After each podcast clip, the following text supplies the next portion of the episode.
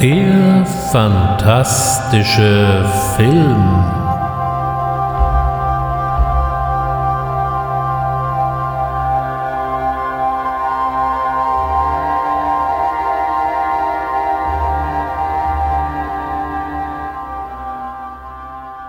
Herzlich willkommen beim fantastischen Film. In der letzten Ausgabe dieses Podcasts habe ich mich ja mit den frühen Hammer-Filmen beschäftigt. Wer beim letzten Mal nicht dabei war oder vielleicht vergessen hat, worum es beim letzten Mal ging, hier nochmal so eine kleine Erinnerung. Die Geschichte der Hammer Film Productions und das ist in diesem Zusammenhang nicht ganz unwichtig, denn Hammer Studios, wie ich es immer wieder lesen kann, gab es nie. Es handelte sich eigentlich nur um eine Produktionsgesellschaft und die wurde in den 30er Jahren von William Hines gegründet, ein recht umtriebiger und recht erfolgreicher Juwelier und hat sich darüber hinaus als Comedian und Entrepreneur versucht. Nun ja, als Comedian war er, wie er später selber zugab, wohl keine große Leuchte. Aber als Entrepreneur war er dann mit den Hammer Film Productions dann durchaus erfolgreicher. Aus seiner Comedienzeit blieb sein Pseudonym William Hammer erhalten und deswegen heißen eben die Hammer Film Productions genauso wie sie eben heißen. Ich lade heute ein, mit mir in die 60er Jahre einzutauchen und in die Filmwelt der Hammer-Filme aus den 60er Jahren. Die ersten Jahre habe ich ja bereits in der letzten Ausgabe schon recht ausführlich besprochen. Heute geht es eben von 1961, naja, so ungefähr bis 1966. Und dies waren die goldenen Jahre. In diesem Sinne, welcome to the world of Hammer.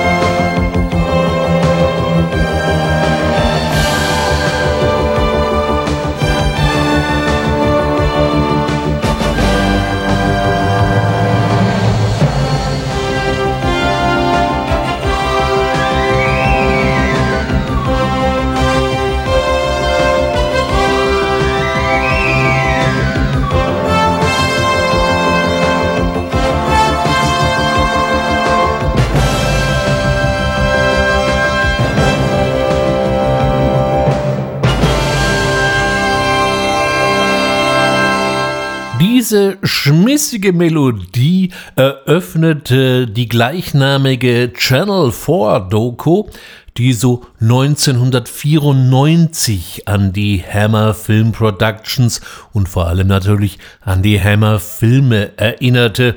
Gesprochen wurde sie übrigens von niemand geringerem als Oliver Reed.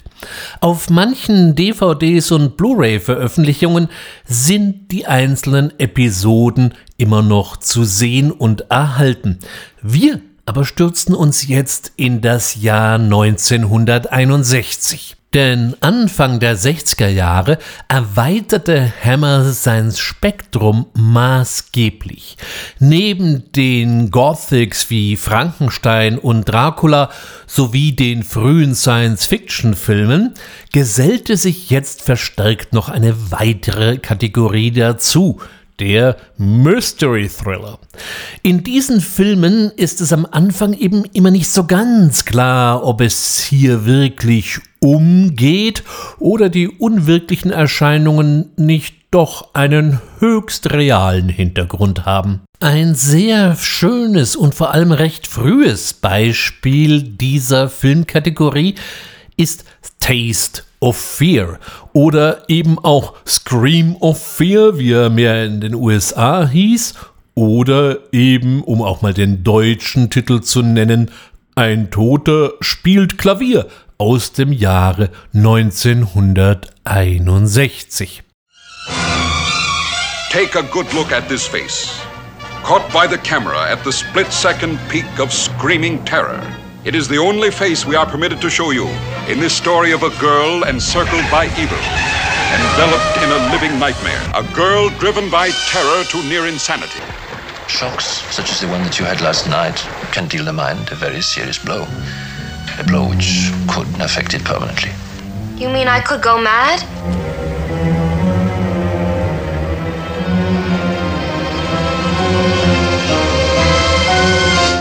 Das Drehbuch hatte hier wieder einmal Jimmy Sangster geschrieben, der damit beweisen wollte, dass er eben nicht nur den klassischen Gothic Horror konnte, und der durfte dann auch gleich mal die Produktion übernehmen. Regie führte Seth Holt, dem wir heute noch einmal begegnen werden. Sein Output von seinen Filmen ist relativ überschaubar, was aber nicht zuletzt daran lag, dass er erst ab 1958 als Regisseur tätig war und 1971 leider bereits starb. Manch einer hat Taste of Fear ein bisschen zu einem Hitchcock-Nachklapp reduziert, was aber aus meiner Sicht deutlich zu kurz springt. Natürlich ist es kein Zufall, dass der Film ausgerechnet ein Jahr nach Psycho erschien, aber trotzdem hat dieser Streifen so seinen ganz eigenen Charme. Das lag hier auch nicht zuletzt an Christopher Lee, der hier auch in einer hübschen kleinen Nebenrolle zu sehen ist und ganz genau die richtigen Akzente setzt. Er spielt hier einen Hausarzt oder vielleicht auch Hausfreund, dem nicht so ganz über den Weg zu trauen ist. Als Schauspieler fand ich Lee bei Dr. Jekyll und Mr. Hyde, über den ich ja beim letzten Mal sprach, noch etwas besser. Aber er kann eben hier auch wieder mal zeigen, dass er nicht nur Dracula oder eben für die Jüngeren unter meinen Zuhörern Saruman war. Den Film gibt es für kleines Geld bei Amazon Prime und wer auf Schwarz-Weiß-Thriller so aus den späten 50ern, Anfang 60er steht, kann hier bedenkenlos zugreifen und sollte sich vor allem von diesem etwas bescheuerten deutschen Titel nicht abschrecken lassen. Ein Toter spielt natürlich hier kein Klavier und auch das Klavierthema spielt eigentlich nur eine sehr, sehr untergeordnete Rolle. Gedreht wurde hier übrigens einerseits in den Elstree Studios, da haben wir es eben, keine Hammer Studios, als auch tatsächlich an den Originalschauplätzen an der Côte d'Azur, was somit auch eine ganz eigene und auch einmal zunächst völlig untypische Atmosphäre für einen Hammer-Film erzeugt. Der ganz große Kommerzknaller war Taste of Fear zwar nicht, aber eben doch so einträchtig, dass es noch eine ganze Reihe weiterer Hammer-Thriller geben sollte. Doch zunächst wandt man sich erst einmal wieder einem klassischen Stoff zu. Die Universal war es, die vorschlug, doch im Rahmen des Vertrages zu den Remakes ihrer Rechte auf alle alten Monsterfilme doch mal das Phantom der Oper anzugehen. Come if you dare within these walls. On stage is color, beauty and light, but in the shadows lurks a monstrous evil.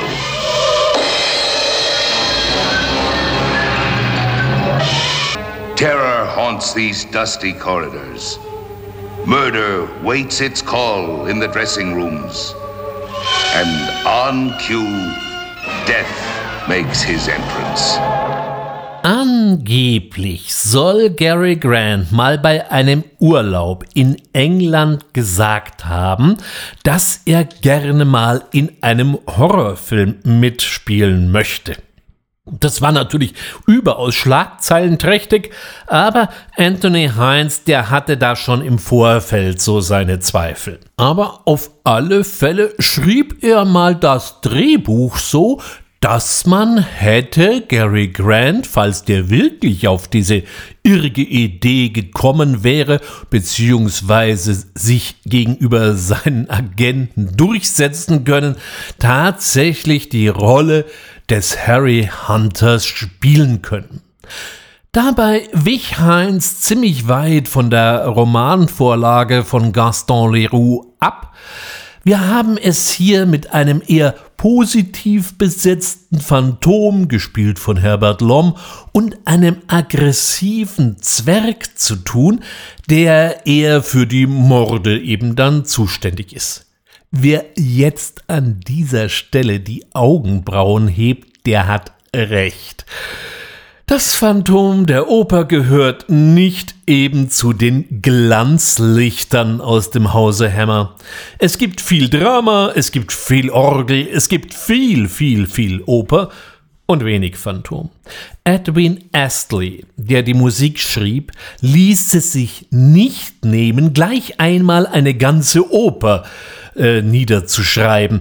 Er brachte dieselbe im Film auch annähernd ungekürzt zur Aufführung, was die Sache nun mal auch nicht dynamischer machte. Wer also eine Phantom der Oper-Verfilmung sehen möchte, der greife besser zu anderen Ausgaben, allen voran natürlich zum Klassiker mit Lon Chaney in seiner berühmten Maske aus dem Jahre 1925 und ich oute mich jetzt mal hier an dieser Stelle. Ich persönlich mag auch die Fassung von Dario Argento. Bei ihm wirkt der ganze Film unglaublich opernmäßig, aber keine Angst, da fängt niemand plötzlich an zu singen. Diese Ausgabe von Hammer muss man nicht unbedingt gesehen haben. In Deutschland rangierte übrigens der Film unter dem Titel Das Geheimnis der unheimlichen Maske, wobei das größte Geheimnis immer noch ist, wo die deutsche Synchro abgeblieben ist, denn diese gilt bis heute als verschollen. Es gab sie, aber niemand weiß, wo sie ist. So gibt es den Film bis heute nur im Original mit maximal deutschen Untertiteln. In Großbritannien lief das Phantom dann auch nur relativ mäßig. In den USA hingegen war es ein durchaus beachtlicher Erfolg, was vor allem damit zusammenhing, dass er als Double Bill verkauft wurde, nämlich zusammen mit Night Creatures, wie der Film in USA betitelt wurde. In Deutschland nannte man ihn die Bande des Captain Clack und in Großbritannien schlicht und ergreifend nur Captain Clack. What terrors hide behind the cloak of darkness? Dr. Pepper signed the certificate natural causes, but I should have thought from the look of the poor fellow that he died of fright. This is a frightened village. Here, it is wiser to close your ears to a scream in the night. In this place, even familiar things take on an odd and terrifying significance. A funeral moves under the cloak of night. But no one inquires who has died, nor why the corpses are dispatched with such desperate haste. Starring Peter Cushing as the parson who knew every secret of the night creature.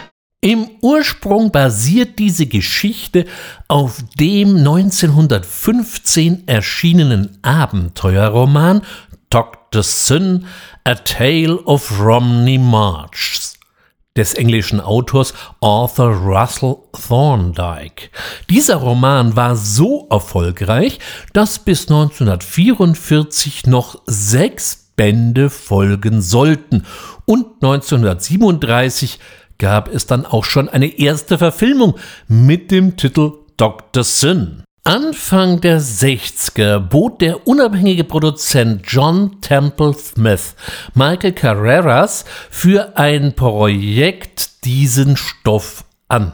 Carreras war eigentlich recht angetan von der Idee, aber bevor man so richtig loslegen konnte, kam, na wer auch immer, Disney ebenfalls auf den Gedanken, einen Film über den sagenhaften Dr. Syn zu machen.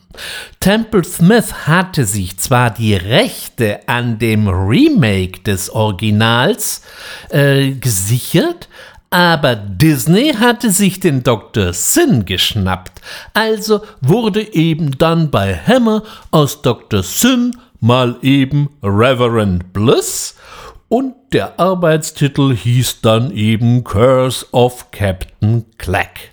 Diese ganzen Verwicklungen sind wohl auch der Grund, weswegen Thorndike mit keiner Silbe in den Credits erwähnt wird. Das Drehbuch schrieb dann wie immer Anthony Hines in aller Eile, der da dafür sogar seinen Urlaub unterbrach, unter seinem vertrauten Pseudonym John Elder. Für die Rolle des Captain Clack bot sich Peter Cushing förmlich an, denn obwohl er lukrativere Angebote auf dem Tisch hatte, riss er sich förmlich darum, den Piraten spielen zu dürfen.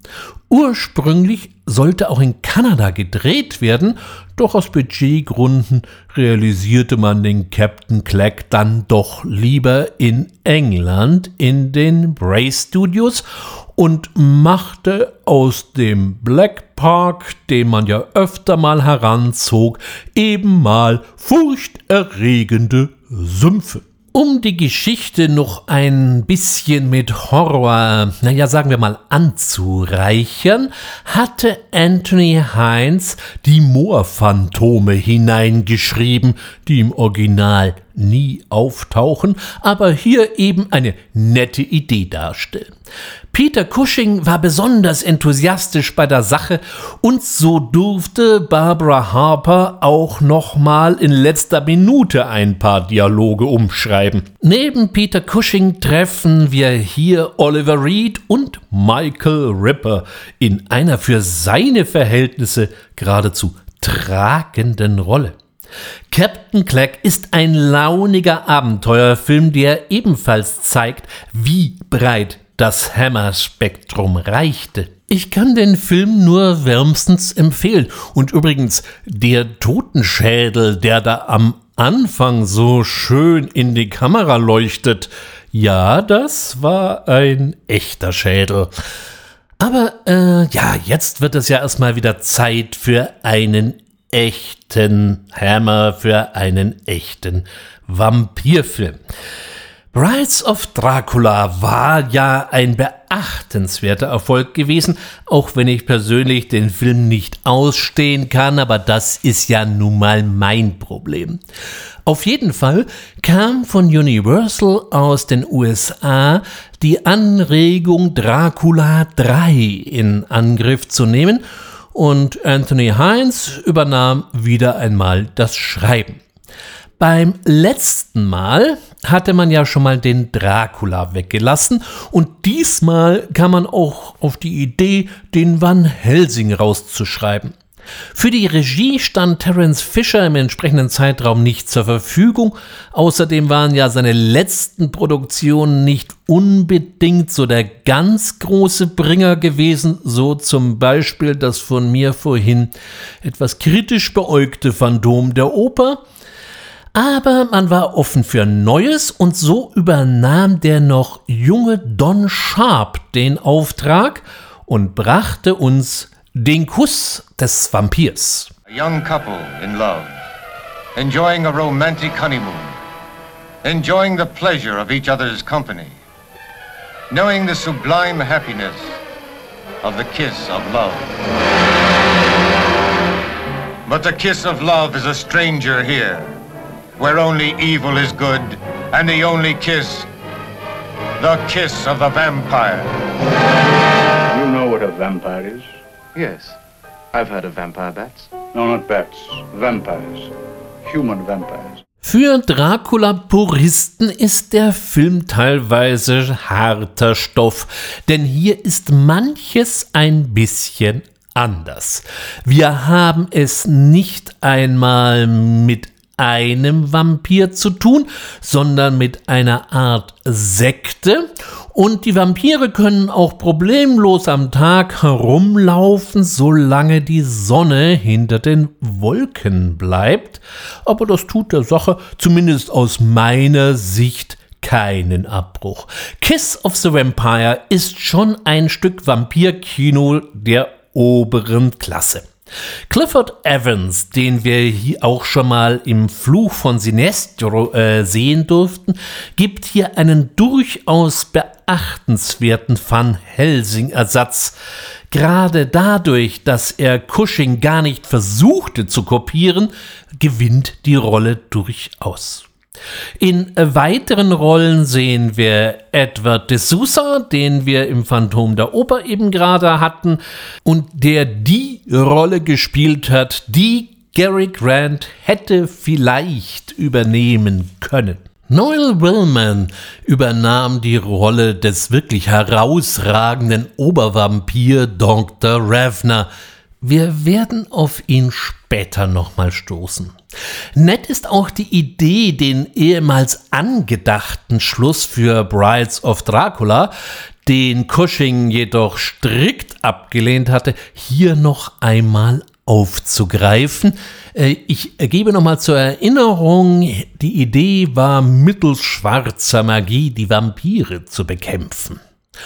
Obwohl der Film bereits 1962 sozusagen im Kasten war, sollte es noch eine geraume Zeit bis zum Kinostart dauern. Hier gibt es unterschiedliche Erklärungen. Einerseits soll die BBFC mal wieder Stress gemacht haben, so dass sich die Freigabe entsprechend verzögerte. Die andere These finde ich persönlich viel interessanter, nämlich dass Universal durchaus bei der finalen Fledermausattacke Parallelen zu den ebenfalls fertigen Vögeln von Hitchcock sahen und die Vögel natürlich zuerst abfeiern wollten und so den Kiss of the Vampire für einige Monate quasi auf Eis legten. Welche Erklärung nun tatsächlich zutrifft, hm, tja, das bleibt offen.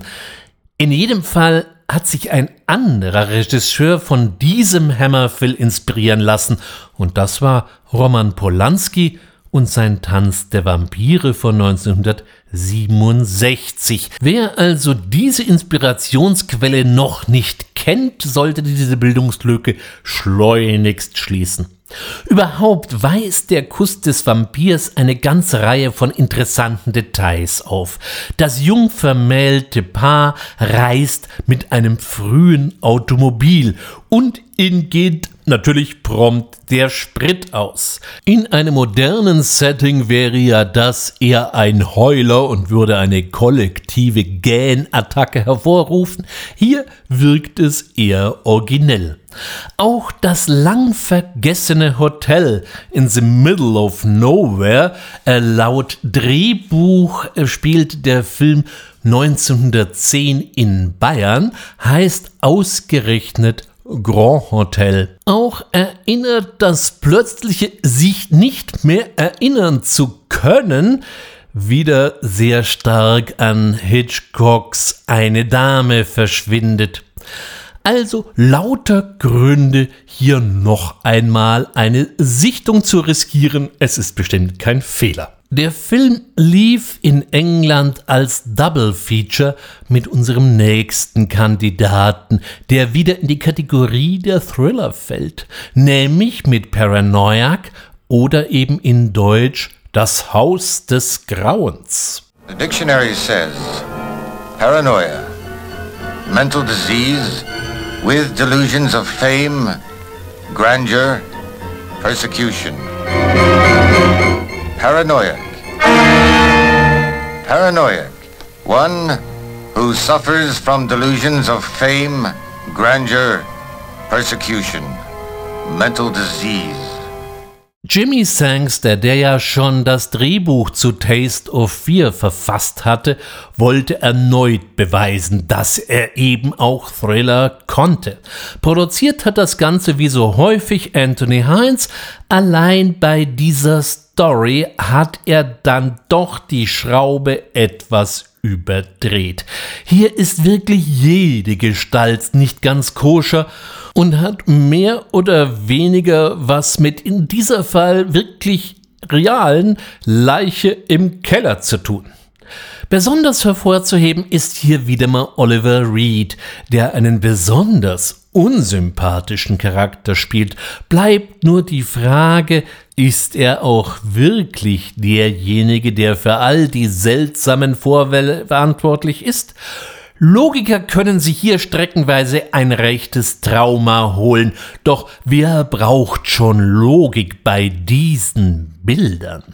Als Kameramann fungierte hier Hammer-Urgestein Arthur Grant, in dem Regiestuhl nahm erstmalig niemeres Geringeres als Freddie Francis Platz. Freddie Francis gilt bis heute als eine der wichtigsten Kameramänner der Filmgeschichte. Er gewann in seiner Karriere gleich zweimal den Oscar für die beste Kamera, einmal für Sons and Lovers in Schwarz-Weiß 1960 und 1989 für Glory, in diesem Fall für Farbe. Ferner drehte er wiederholt mit David Lynch, so zum Beispiel den Elefantenmenschen oder war auch bei Dune dabei oder eben auch seinem letzten Film A Straight Story. 1963 führte er jedem jetzt bei Paranoiac Regie und das sieht man. Privat war er nicht unbedingt ein Freund des fantastischen Kinos, aber ihn reizte eben die starke visuelle Erzählweise und so hat er bei Hammer doch einige im wahrsten Sinne des Wortes sehenswerte Filme realisiert. Also auch wenn Paranoiac vielleicht nicht gerade die tollste Story hat, visuell ist er ein echter Hingucker. 1964 gab sich dann auch eine antike Sagengestalt im spätviktorianischen, uns wohlbekannten Deutschland die Ehre, nämlich The Gorgon oder wie es so schön blumig in Deutschland hieß, die brennenden Augen von Schloss Baltimore. It has been said that every legend and myth known to mankind is not entirely without some truth. It was here, under a full moon, in the little village of Van Dorf, that an ancient legend suddenly terrifyingly came to life. Doctor, you'll perform an autopsy. On a body that's turned to stone? Have you ever heard of Megara? Megara. It's said that when mortals looked upon her face, they were turned to stone. Leave Vandorf before it's too late. What is it you're afraid of? I'm afraid for you. Or of what I may discover, if I remain. Es ist ja schon eine etwas wilde Idee, die Medusa in ein verfallenes Schloss zu verfrachten, indem sie jede zweite Vollmondnacht astronomisch sowieso etwas fragwürdig, umgeht und jeden, der sie dort erblickt, pflichtschuldigst durchpetrifiziert, sprich versteinern lässt. Diese wilde Idee stammt ursprünglich von George Lelevan Divine, aber Hammer taugte das Skript noch nicht so wirklich und so ließ man es nochmal von John Gilling umschreiben. Schließlich hat auch Anthony Hines noch ein bisschen daran herumgewurstelt und dann durfte Terence Fisher das Ganze in Szene setzen. Der Cast glänzt mit Peter Cushing und Christopher Lee. Trotzdem kann man The Gorgon nicht eben zu den Klassikern zählen. Das liegt nicht daran, dass in der Originalversion die Namen der klassischen Gorgonen und der Erinien einmal durch die Moulinette gequirlt wurden, sondern eher, dass die Gorgone recht zäh daherkommt. So dynamisch und zügig Fischer den Dracula inszeniert hatte, desto langsamer und betulicher geht es hier vorwärts. Außerdem ist die Medusa leider auch kein wirklicher Hingucker und ich meine das jetzt nicht äh, aus Sorge versteinert zu werden. Hier konnten sich nämlich Roy Ashton und Sid Pearson nicht so richtig einig werden, wie das Schlangenhaupt zu realisieren sei und das Ergebnis lässt dann nun mal eben Wünsche offen. Hier wird man wieder mal den Eindruck nicht los, dass hier eindeutig zu viele Köche am Werk waren. Auch Peter Cushing und Christopher Lee bleiben hinter ihrem Potenzial zurück. Wenn einem der Film so gerade mal über den Weg läuft, dann kann man sich The Gorgon gern einmal anschauen, aber in die Kategorie Pflichtprogramm fällt er mit Sicherheit nicht. Wenden wir uns doch lieber mal klassischem Hammerstoff zu und kommen zu The Evil of Frankenstein. You are interrupting my work. Oh, work. The work of the devil. Hans, please, Father. Ah. You can no. The evil of Frankenstein. The evil of a man who created a monster by crude surgery and harnessed the tempestuous forces of nature to give it life. The evil of Frankenstein unleashed a monster that oh, terrorized a whole community. Peter Cushing as the Baron, and Peter Woodthorpe as the ruthless Professor Zoltan, who fought the Baron for control of the monster. Oh, he'll understand you, all right. He just won't obey you. That's all. Duncan Lamont as the chief of police. Katie Wilde and Sandra Ells as two young people caught up in the evil of Frankenstein. Frankensteins Ungeheuer, wie er in Deutsch heißt, gilt als nicht völlig unumstritten, denn zum einen erzählt er die Geschichte um den Baron aus den vorangegangenen Filmen nicht weiter und zum anderen meinte der Universal doch die Monstermaske doch diesmal mehr an das klassische Make-up von Jack Pierce anzupassen. Dies entwickelte sich zu einem langwierigen Prozess, in dem Roy Ashton Hunderte von Konzeptzeichnungen erstellte, schließlich einigte man sich auf Entwurf 112. Auch die Story orientiert sich deutlich mehr am Frankenstein von James Whale als an den vorangegangenen Hammer-Produktionen, was bei diesem Film besonders hervorsticht, aber das sind die Labor- und Kreationsszenen. Angeblich versenkte Freddie Francis, der hier zum ersten Mal in Farbe arbeiten durfte, über ein Drittel des gesamten Budgets von 160.000 Pfund allein in das Labordesign.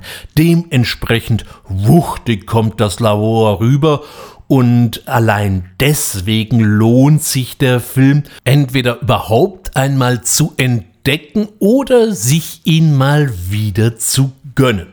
Da ja ein erheblicher Teil des Budgets für das Labor draufging, musste woanders eben gespart oder noch besser recycelt werden. Und so wurde das Schloss aus The Gorgon oder besser gesagt das Modell und der dazugehörige Hintergrund gleich nochmal verwendet und am Ende auch fachgerecht entsorgt.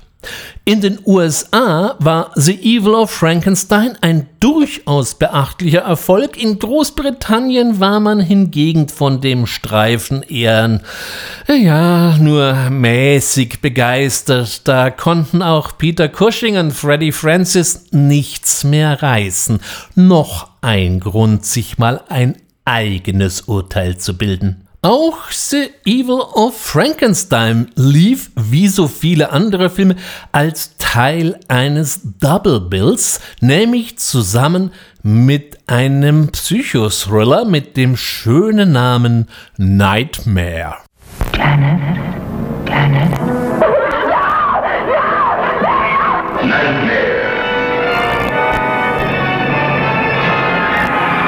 You found me out there, didn't you? That part of it wasn't a dream. Where does the dream finish and reality begin? Are you dreaming, Janet? Are you sleeping? Or is this a waking nightmare? What do you mean by locking yourself in all day? I'll tell you. Here, I'm safe. I don't have to worry about anybody sneaking up behind me with this. What is it? An evil curse? An insane hoax? A nightmare? Or cold-blooded murder? In Deutsch heißt das Werk Der Satan mit den langen Wimpern. Hier haben wir Jimmy Sankters dritten Thriller vor uns und auch hier übernahm Freddie Francis die Regie. Er mag ebenfalls von der Story vielleicht nicht der logischste sein, aber was die Geschichte ebenso angeht, ist sie aus meiner Sicht die stimmungsvollste. Der Titel Nightmare, wie der Film ja im Original heißt, ist durchaus passend und allein die den Film eröffnete Albtraumsequenz ist schon mal eine Schau. Nie waren die Kontraste stärker und nie waren die Schatten schwärzer. Auch haben wir es hier nicht nur mit ein völlig sinistren Gestalten zu tun, hier gibt es durchaus auch positiv besetzte Charaktere. Wer aber hier welche Agenda verfolgt, ja, das bleibt durchaus spannend. Auch der Cast ist vor allem in einer Nebenrolle interessant. Die Frau mit der markanten Narbe im Gesicht zumindest wurde sie so aufgeschminkt, keine Sorge, wird von Clytie Jessop gespielt und die dürfte doch noch einigen ein Begriff sein. Auch hier beschränkt sich ihr Auftritt auf eine stumme Rolle, aber den Freunden des schwarz-weißen Grusels, ja, die kennen sie alle, nämlich in der geisterhaften Miss Jessel aus dem äh, Jack Clayton-Film The Innocence oder eben auch Das Schloss des Schreckens. Auch hier hatte damals Freddie Francis seine Hände im Spiel, und zwar in seiner Paraderolle als Kameramann. Für Hammer war der Film ein ordentlicher, wenn auch kein spektakulärer Erfolg. Ich persönlich mag ihn neben dem Taste of Fear recht gerne und empfehle ihn von daher aus ganzem Herzen. Wenn einem Stimmung und schöne Bilder vor eine absolut wasserdichte Story geht, dann ist man hier ganz hervorragend aufgehoben. Wir kommen ins Jahr 1965 und hier äh, sticht ein anderer Thriller besonders heraus, The Nanny oder war es wirklich Mord? Betty Davis as The Nanny adds another magnificent performance to her unequaled record of outstanding portrayals. Nanny had been in the family for years. Then, mysteriously, two are dead. Two live on in constant terror.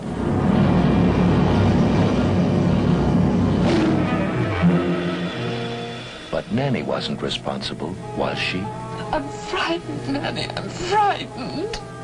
Was Nanny to blame when this radiant young mother crumbled into a neurotic woman? Seth Holt durfte hier wieder im Regiestuhl Platz nehmen und nachdem Greer Garson die Rolle der Nanny abgelehnt hatte, naja, es wundert mich nicht wirklich. Sie hat ja doch mehr so melodramatische Sachen gemacht und sie jetzt plötzlich in einem Thriller. Sie meinte, das wäre ihrer Karriere eher abträglich, ging eben das Angebot an Betty Davis. Betty Davis, die hatte ihre ganz große Zeit so in den 30er und 40er Jahren, hatte aber dann mit Whatever Happened to Baby Jane in den 60 60ern ein fulminantes Comeback hingelegt. Sie war jedoch eben eine rechte Diva und behielt sich vor, einen Regisseur abzulehnen. So durfte also Seth Holt in die USA fliegen, um quasi bei Davis vorzusprechen. Davis mochte zwar Seth Holt nicht besonders, aber sie mochte seine Filme und sagte zu. Die Dreharbeiten mit ihr waren, um es mal vorsichtig zu formulieren, anstrengend. Sie wollte immer im Mittelpunkt stehen und bestand immer wieder auf Änderungen, wenn sie der Meinung war, das würde den Film besser machen. Wie viel ihrer Änderungswünsche wirklich dann eingeflossen sind, ja, das ist eher unbekannt. Auf der Party zum Ende der Dreharbeiten hielt sie dann eine Rede, in der sie wenigstens zugab, einen Ruf zu haben und oft hart zu sein. Die Dreharbeiten zur Nanny hätten ihr allerdings am besten gefallen. The Nanny sticht auch bis heute aus dem ganzen Hammer-Kosmos wieder ganz massiv raus, denn er wirkt unglaublich modern und auf den ersten Blick ebenso gar nichts äh, wie ein Hammerfilm. Keine alten Gemäuer, nicht mal ein Herrenhaus haben wir und von wegen viktorianische Klamotten. Wir sind wirklich ganz konkret in den 60ern. Man kann ja über Betty Davis denken, was man will. Aber in der Rolle der Nanny, sie hat wirklich auch in diesem Film keinen anderen Namen, ist sie schon absolute Oberklasse. Auch die Story, die auch hier wieder von Jamie Sangster geschrieben wurde, macht rundheraus Spaß und ich muss einmal auf William Dix eingehen, der nämlich den Joey spielt. Kinder in Thrillern und Horrorfilmen, naja, das ist ja immer so eine Sache und meist verkommen sie zu schlichten Nervbratzen. Aber hier wurde ein echter Glücksgriff getan, auch wenn ich ehrlich gesagt nichts mehr danach zu William Dix finden konnte. In jedem Fall hat er hier einen sehr interessanten Charakter abgeliefert. Für all die, die den Film nicht kennen, möchte ich an dieser Stelle nicht zu viel spoilern angucken. Ja, und damit kommen wir ehrlich gesagt zum einzigen Wermutstropfen um den Film. Er ist leider ja schon ein ziemliches Jagdobjekt geworden, denn aus meiner Sicht völlig zu Unrecht eher in Vergessenheit geraten. Also wer die Gelegenheit irgendwie an die War es wirklich Mord DVD oder von mir aus auch an die englische Zenani DVD zu kommen, der sollte zuschlagen. Ansonsten kann ich noch hier als Tipp die spanische Ausgabe äh, anbieten, die mit deutscher und englischer Tonspur gesegnet ist und auch was das Bild angeht durchaus in Ordnung ist und immer mal wieder angeboten wird. Nach doch wieder recht viel Thrillerkost wird es mal wieder Zeit für einen Gruselklassiker. Im Film waren zehn Jahre vergangen, in der Realität waren es doch immerhin sieben Jahre, bis wir es wieder mit einem echten Dracula zu tun bekamen. Dracula, Prince of Darkness. At this lonely crossroad in the Carpathian Mountains, four travelers find themselves abandoned at nightfall by a local coach driver who was afraid to go any further. There's no driver. A coach with horses that knew the way, a table laid for four. Was this kindly hospitality? Isn't your master joining us for dinner? No, sir. I'm afraid not. Is he indisposed? He's dead. Why should a dead man be interested in entertaining guests? Dracula, Prince of Darkness, King of the Vampires. For ten years, his mortal remains were cherished by his faithful servant, awaiting the opportunity and a victim to provide the life force for the reincarnation of Dracula. Lee galt ja Zeit seines Lebens als ein rechter Aufschneider. Und so kolportierte er, dass der ursprüngliche Text, den der Graf im Film sprechen sollte, so dämlich gewesen wäre, dass er beschlossen hätte, die Rolle lieber stumm anzulegen. Jimmy Sangster hat hingegen, der auch für das Drehbuch verantwortlich war, äh, später berichtet, es hätte nie einen Text für Dracula in diesem Film gegeben und auch die Shooting Scripts belegen diese Aussage. Die Regie übernahm wieder Terence Fisher, der mit dem Ergebnis am Ende nicht ganz so glücklich war. Kein Van Helsing, ein stummer Dracula und das Ende fand er irgendwie auch doof. Es war wohl nicht sein Lieblingswerk. Zugegebenermaßen, es gibt keinen Peter Cushing, sondern wir haben Abt Chandor, der wunderbar bärbeißig von Andrew Keir gegeben wird. Michael Carreras hätte später gerne einen eigenen Abt Chandor-Film ins Leben gerufen, doch das wurde nichts. Prince of Darkness kommt ein bisschen langsamer daher als der berühmte Erstling, dafür ist er aber sehr, sehr stimmungsvoll. Dies liegt nicht zuletzt auch an der Musik von Hammers Hauskomponisten James Bernard. Auch wenn es eine ganze Zeit dauert, bis Dracula in persona das erste Mal in Erscheinung tritt, musikalisch ist er doch die ganze Zeit sehr prägnant. Das Dreitonmotiv aus dem ersten Dracula ist eben immer zugegen. Auch Barbara Shelley ist hier wieder mit von der Partie. Äh, sie hatten wir zuletzt in The Gorgon gesehen, wo sie doch eher unter ihren Möglichkeiten blieb. Hier kann sie ihr gesamtes Spektrum voll ausfahren, von der ewig besorgten Helen zur wilden Vampirin ist hier wirklich alles geboten. Man hatte ja damals überlegt, sie auch die Medusa spielen lassen, allerdings wurde die Idee verworfen, weil man dann meinte, der Zuschauer kommt äh, zu schnell auf die Finte. Hätte man sie doch mal die Medusa spielen lassen sollen, dann wäre der Film vielleicht sogar richtig gut geworden. Auch wenn Terence Fisher seinen Film nicht mochte, war das Comeback von Dracula ein Bombenerfolg. 400.000 Dollar äh, spielte der Film allein in der ersten Woche in USA ein und auch im Rest der Welt lief er blendend. Überhaupt erweist sich das Jahr 1966 als ein wahrhaftes Annus Mirabilis für Hammer. So viele wirklich interessante Filme erschienen allein in diesem Jahr.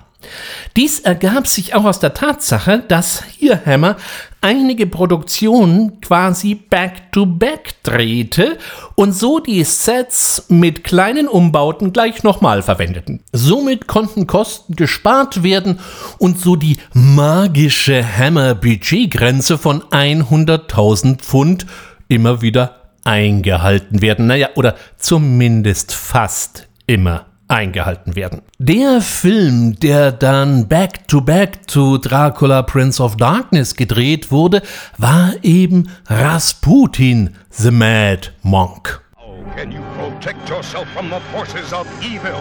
Now, disguise yourself from the menace of Rasputin, the Mad Monk! You will apologize for laughing at me. Rasputin, man of violence, turning men into murderers and women into animals. You will go away and destroy yourself. Mad. Mad.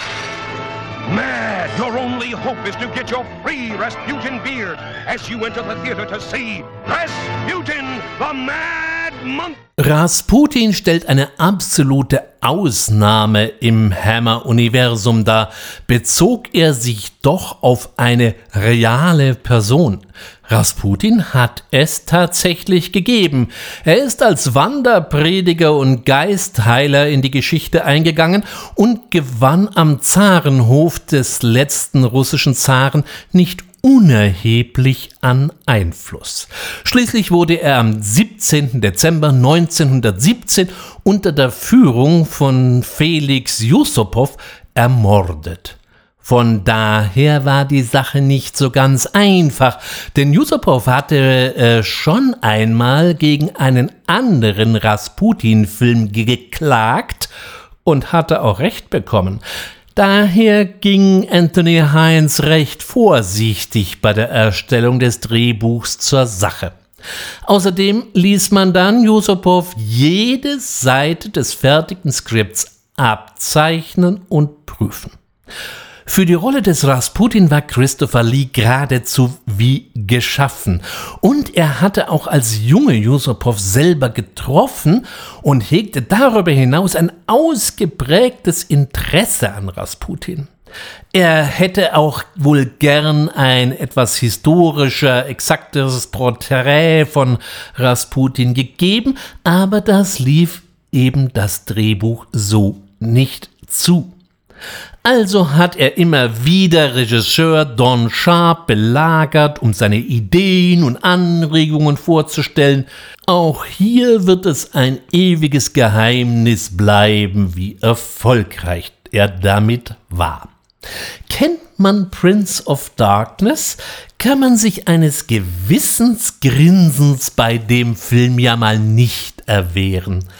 Was in dem einen Film als Draculas Schloss dargeboten wird, ist jetzt plötzlich der Winterpalast in St. Petersburg und wo Dracula unlängst erst im Eis versank, da dient jetzt die entsprechende Position als potenzielle Schlittschuhstrecke. Über diese Mischung aus Biopic, Kostümfilm und einem Schuss Horror steht natürlich Christopher Lee. Ohne ihn wäre das Ganze wahrscheinlich eine doch sehr, sehr dröge Nummer geworden. Der hochgewachsene Lee, diesmal mit wildem Zottelbart übrigens, gibt einfach alles und nutzt auch alles. So besaß er eben sehr lange, schlanke Hände, die er gerade bei seinen Heilungsritualen sehr geschickt einzusetzen versteht. Auch in der Rolle der Sonja, die Rasputin mit Haut und Haaren verfällt, haben wir eine alte Bekannte, Barbara Shelley, von der äh, Lee einmal gesagt haben soll, dass er sie seine liebste Filmpartnerin gewesen wäre. Trotz der guten Ingredienzien waren die Kritiken zu Rasputin, naja, hm, eher verhalten. Doch das konnte ganz gut aufgefangen werden, lief Rasputin doch in der Double Bill mit einem anderen Klassiker aus dem Jahre 1966, The Reptile oder eben das schwarze Reptil. In this remote little country village, the mortal remains of a man are laid to rest. Who is it this time, Peter? It's Mr. Spaulding. They found him this morning. Just like the other. Just like the others, he died in the night. Violently, horribly. This is an evil place. Corrupt and evil. Evil, as venomous as a snake, turns the quiet of this village into a writhing hell on earth, where every man fears for his safety and his sanity, where everyone is suspect. What do you mean they died by some sort of magic, some witchcraft? For the first time in my life, I'm frightened. Everyone is frightened. The doctor who'd lived his life in the East. This man who could be the next victim. This woman and this girl are frightened hypnotized by the crawling, creeping spell of the reptile. Stop! Von den russischen Weiden ging es jetzt mal eben nach Cornwall. Die Geschichte um einen indischen Fluch hat sich wieder einmal Anthony Hines ausgedacht und Regie übernahm John Gilling, der eigentlich schon eine ganze Reihe von anderen Filmen, die ich mir jetzt hier in der Besprechung gespart habe. Man möge es mir verzeihen, aber wir können einfach nicht alle Hammer-Filme hier wirklich mehr oder weniger ausführlich besprechen. Trotzdem sollen hier zumindest mal wenigstens die Titel genannt werden. Das waren zum Beispiel Shadow of the Cat, The Pirates of the Blood River oder auch The Brigand of the Four Kandahar. Unter anderem ein Film, der auch mit Oliver Reed ist. Der Name Gilling ist ja heute schon mal gefallen als Drehbuchautor für The Gorgon. Ursprünglich sollte The Reptiles, wie äh, der Film mal hieß, schon viel, viel früher realisiert werden. Anthony Hines hatte unter seinem hinlänglichen Pseudonym John Elder hier schon mal einen Entwurf zu Papier gebracht, aber die Universal zog nicht wirklich und so blieb das Projekt zunächst einmal stecken. Erst 1965 wurde es unter dem Arbeitstitel Curse of the Reptile wieder aus dem Schrank geholt und überarbeitet. Das allerdings noch von Anthony Hines. John Gilling hat dann seinerseits nochmal da ein bisschen dran geschraubt, allerdings steht das gar nicht in den Credits. So wundert es also nicht wirklich, dass The Reptile teilweise an The Gorgon erinnert, auch wenn wir hier wenigstens mal eine vernünftige Hintergrundgeschichte haben. Mich persönlich hätte es ja wirklich interessiert, wie die Medusa aus dem alten Griechenland in ein äh, süddeutsches oder österreichisches Schloss gekommen wäre. Leider gibt es dazu keine Quellen. Die Maske, um mal wieder zum Reptil zu kommen, baute hier zum letzten Mal Roy Ashton. Er war danach nur noch recht sporadisch für Hammer tätig. Diese Maske hat die Schauspielerin Jacqueline Pierce mehr traumatisiert als alle Zuschauer zusammen, denn sie schwor sich danach nie nie wieder in einem Film mitzumachen, wo sie eine derartige Maskerade tragen müsste. Auch das Gebäude, in dem die glücklose Anna Franklin nebst ihrem Vater und einem eher sinistren Diener wohnt, verdient doch endlich mal eine Erwähnung, denn diese Fassade sieht man nun wirklich nicht zum ersten Mal in einem Hammer-Film. Wir haben sie bei Curse of Frankenstein, wir haben sie auch sehr schön und äh, bedrohlich in ähm, Nightmare und um was handelt es sich? Es ist die Außenfassade von Oakley Court, einem neugotischen Herrenhaus, das quasi in Laufweite zu den Bray Studios steht. Auch in anderem Zusammenhang ist Oakley Court noch sehr berühmt geworden, denn auch in der Rocky Horror Picture Show kann man Oakley Court als Außenansicht bewundern, als das Schloss von Frankenfurter. Heute ist übrigens Oakley Court ein englisches Luxushotel, in dem man sehr stilvoll äh, longieren kann. Vorausgesetzt einem ist der ganze Spaß 325 Euro die Nacht wert. Das schwarze Reptil wird bei vielen als der Klassiker gefeiert. Ja, die Kritiken waren auch bei seinem Erscheinen 1966 erstaunlich positiv für einen Hammer-Film. Allein bei mir fällt dieser Streifen eher in die Kategorie ganz nett. Mir fällt immer auf, dass die Internetrezensenten, die das schwarze Reptil so in den Himmel heben, so tun, als hätte Hammer ja geradezu fließbandmäßig Dracula und Frankenstein-Filme produziert. Wer mir allerdings heute bis hierher gefolgt ist, wird schon gemerkt haben, dass dies nicht ganz der Realität entsprach. Mir persönlich gefällt ja auch der andere Film, der ebenfalls in Cornwall angesiedelt ist und der, ja, um es genauer zu sehen, sogar äh, vorher gedreht wurde, auch wieder das Back-to-Back-Paar, ein ganzes Stückchen besser. Und die Hammer-Spezialisten unter meinen Zuhörern werden natürlich schon wissen, von welchem Streifen ich hier rede.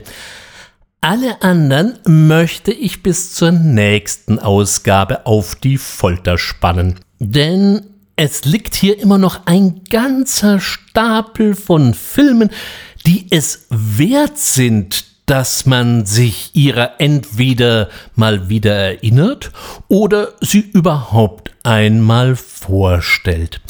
In den späten 60ern und in den frühen 70ern sank ja dann langsam der Stern von Hammer. Dabei waren trotzdem bis zum Ende erstaunliche Streifen und dabei auch erstaunlich gute. Allein, ja, aber das ist eine Geschichte, die werde ich beim nächsten Mal erzählen. Wie immer gilt mein Dank all denen, die mir bis hierher so geduldig gefolgt sind. Ich hoffe, Sie oder ihr hattet euren Spaß und wie immer meine Empfehlung, falls Sie es noch nicht getan haben, unbedingt den fantastischen Film abonnieren, denn Sie könnten etwas verpassen. Bis zur nächsten Ausgabe empfehle ich eine gute Zeit, schauen Sie fantastische Filme, ihr und euer Ulrich Wössner.